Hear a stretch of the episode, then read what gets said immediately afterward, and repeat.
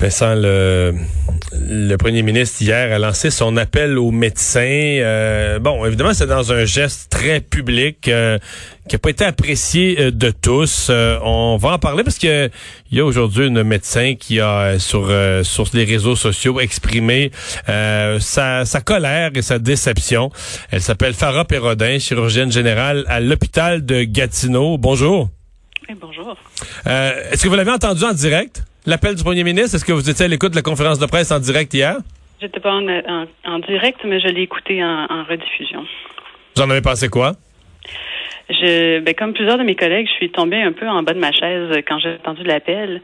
On est tous d'accord qu'il y a des problèmes en CHSLD puis qu'on a besoin de main forte, mais ce qui était très étonnant, c'est qu'on nous avait jamais fait cette demande-là avant. Puis moi, comme mes collègues, on l'a appris en direct au point de presse euh, dans une demande comme si c'était une millième demande, alors que c'est la première fois qu'on attendait cette demande-là du gouvernement.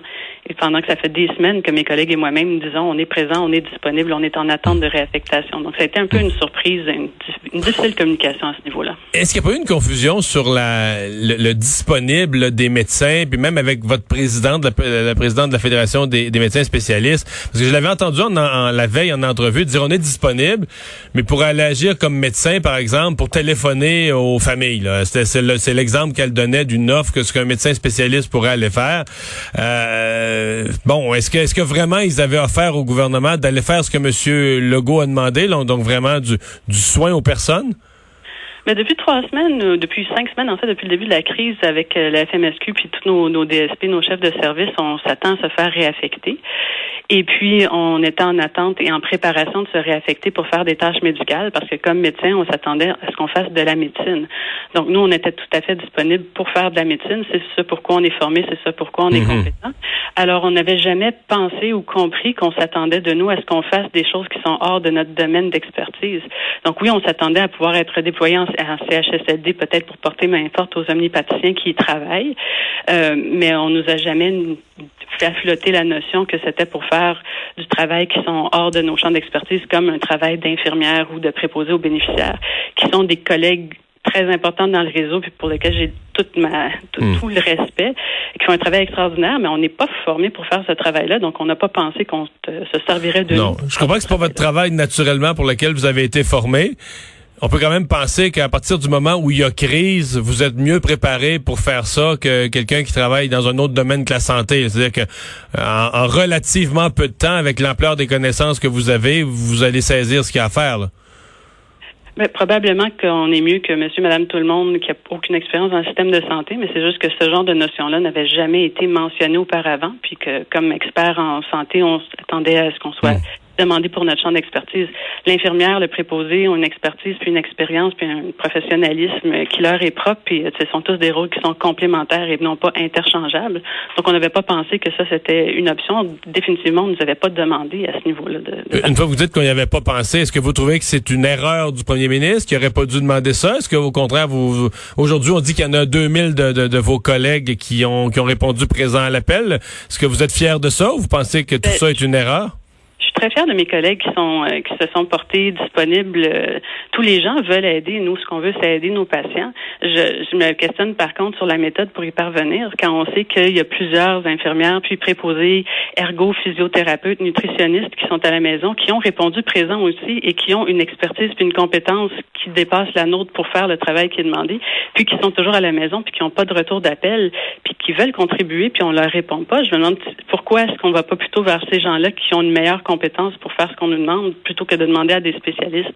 Annoncer à grande pompe et en, en, mentionnant des gros budgets, c'est sûr que ça crée une, grogne dans la population, une incompréhension et puis ça, ça crée aussi des frictions euh, entre les différents corps professionnels. Qui, ces temps-ci, doivent se serrer les coudes et tous agir ensemble pour le bien des patients. Oui, parce que ça, vous l'avez vu, qu'aujourd'hui, il y a une réaction populaire au, euh, au tarif qui a été négocié par jour euh, pour le travail en CHSLD. Oui, c'est sûr qu'en sortant ces nouvelles-là en même temps qu'en disant en disant que les médecins ont refusé de, participer depuis des semaines alors que c'était pas vrai, on était disponible. Puis en sortant les chiffres le même jour, des chiffres auxquels nous on n'avait même pas eu euh, accès avant avant cette journée-là, c'est sûr que ça fait réagir. Je peux comprendre, moi, le préposé qui dit, mais pourquoi est-ce qu'on appelle un spécialiste pour faire mon travail moins bien que moi, 10 à 15 fois plus payé que moi? Je comprends que ça fait réagir, mais c'est toute la gestion de ce truc-là qui, hmm. qui, est arrivé un peu comme un, coup de poing dans le ventre. Puis qui, qui est politique, selon vous? Ben, il faut se demander, je veux pas être cynique, mais il faut qu'on se demande pourquoi pourquoi? Parce que ça, ça a complètement redirigé un débat. Il y a un problème de gestion de CHSLD, de sous-financement chronique, de problèmes de personnel chronique dans les CHSLD. Et puis, si on a demandé à n'importe qui avant hier, mais qu'est-ce qu'il faut faire? Ben, bon, il faut mieux payer les préposés aux bénéficiaires, il faut mieux payer les infirmières, il faut valoriser cette profession-là, il faut appeler des gens qui ont ces compétences-là dans le réseau. C'est ça qu'on vous avait répondu. Je pense que personne avant hier avait dit la réponse à ça, c'est de demander aux médecins spécialistes d'aller porter main forte. Alors, ils, ont mis les deux choses en même temps, tout en mettant l'entente des médecins spécialistes dans le même pot. ça, ça fait une recette qui est entré en ébullition, puis qui a, qui a fait une grosse vague, là, puis c'est sûr que ça dérange, puis je comprends les réactions populaires, mais de notre côté, on se fait traîner dans la boue dans les médias sociaux, puis sur dans les médias euh, traditionnels depuis hier, ce que, ce que vous alors que nous, tout ce qu'on voulait, c'était aider depuis le début. On n'a pas demandé 211 dollars de l'heure pour aller faire du travail en CHSLD. Nous, on s'attendait à être redéployés pour faire ce qu'on fait de mieux, ce qui est de la médecine. On est tous d'accord qu'on va participer, mais c'est juste la manière dont tout ça a été, euh, hmm. a été exécuté qui porte à dans votre message sur les réseaux sociaux, vous décrivez ça comme un, exemple de diviser pour régner? Oui. Ben, si, si, on si on voit le côté plus euh, plus sombre et plus politique de la chose, euh, c'est une bonne façon de, de, de rediriger le, hmm. débat. Là. On, on, a un débat, on a un problème de fond dans les CHSLD, puis c'est pas en parlant de la paye des médecins spécialistes que la réorganisation du réseau CHSLD va se régler. Pourtant, c'est ça le fond du hmm. problème. On a un peu lancé de la poudre aux yeux en disant, ben, on va parler des médecins spécialistes et leur salaire, ce qui fait toujours grogner la population, en ajoutant ça au CHSLD, alors que le problème de base est dans les CHSLD. Le problème de base des CHSLD, c'est pas les médecins spécialistes. Puis nous, on veut aider, puis on est là depuis le début, puis on veut continuer à aider, puis on comprend la grogne de la population, mais la grogne présentement, je trouve qu'elle est mal dirigée. Ben, on vous entend bien. Madame Perrodin, merci d'avoir été là. Ça fait plaisir. Au revoir, merci Farah Perrodin, chirurgienne générale à l'hôpital de Gatineau. Pas contente du tout euh, de la façon dont le gouvernement a tourné les choses. Vincent, euh, ben dans les autres nouvelles, euh, c'est peut-être fini selon ce qu'on comprend pour les points de presse du, du week-end, le, point de presse là tu sais que les points de les points de presse, il y a eu un article qui disait que François Legault euh, faisait des gros chiffres, battait des records, là, des 2, 2 millions et demi par. Mais ça, c'est la semaine, là.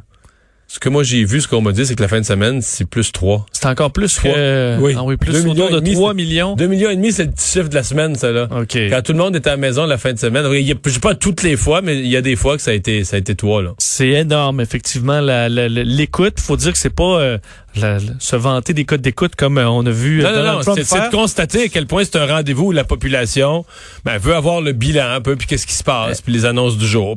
Exact. Mais est-ce qu'on peut s'en passer le week-end? Maintenant? Euh, on peut croire que dans les prochains jours, euh, prochaines semaines, donc les points de presse du week-end sont appelés à disparaître. On va se concentrer sur des points de presse de semaine. Mais c'est sûr qu'il n'y a pas, il y a pas sept jours par semaine des choses à annoncer. Il y a des journées où tu fais juste donner le bilan, puis tu tu peux pas annoncer des nouvelles décisions, des nouveaux budgets, puis des nouvelles interdictions ou tous les jours. Là. Parce que la liste là, de, de, choses, ça, varie de jour en jour, mais on a des journées maintenant où euh, ça commence à être plus mince, ce qui est annoncé par jour dans ces points de presse-là.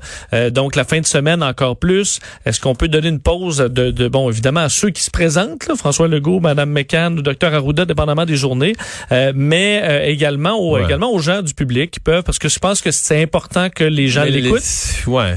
Euh, mais c'est quand même des rendez-vous. Je suis très partagé parce que c'est quand même des rendez-vous.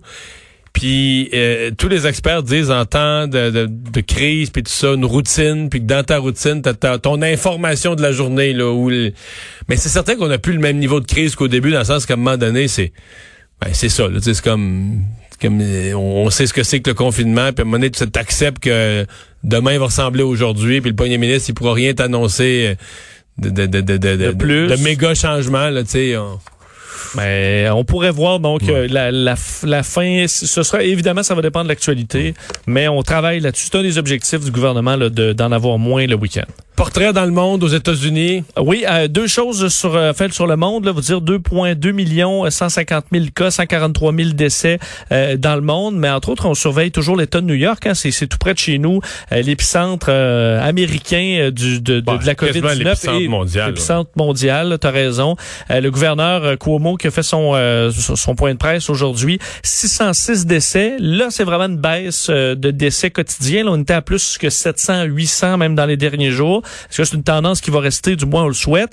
Euh, par contre, ce n'est pas suffisant pour amener euh, un déconfinement hâtif. Au contraire, Drew Cuomo qui annonce que le confinement restera appliqué jusqu'au 15 mai au moins? Alors, euh, eux se, se, clarifient déjà ça dans l'État de New York, pas avant le 15 mai. et également l'histoire des masques obligatoires, c'est à partir de vendredi. Là, ça, ça a été annoncé hier. Alors, on durcit quand même certaines mesures. La bonne nouvelle à New York, si on le sait, les respirateurs, on en aura beaucoup moins besoin que prévu. Et en envoie à d'autres États. 100 seront envoyés au New Jersey, 100 au Michigan et 50 dans le Maryland. Alors, on l'avait dit, là, Andrew disait, envoyez-nous de l'aide et quand on pourra vous en envoyer, on l'en enverra. Ben là, c'est ce qui arrive. Euh, alors qu'au Royaume-Uni enregistre plus de 860 décès. Euh, et la Belgique, toujours à surveiller, eux qui disent, ben, jouer la transparence absolue. Alors, contre tous les cas susceptibles d'être la COVID-19, comme en étant un, ajoute 417 morts aujourd'hui. Ça fait que la Belgique a le plus haut taux de mortalité dans le monde par million. Euh, euh, mais eux plaident que c'est une question de transparence. Alors, s'ils ont raison, le bilan là, que je vous ai donné de 143 000 serait beaucoup plus élevé. Là. Hmm. Euh, si tous les pays avaient calculé comme la Belgique, alors... Non, euh, absolument. Absolument. On verra. on va faire une pause. On vous parle au retour d'une entreprise qui a développé des civières d'isolement. On va commencer à les livrer au système de santé. On explique ça.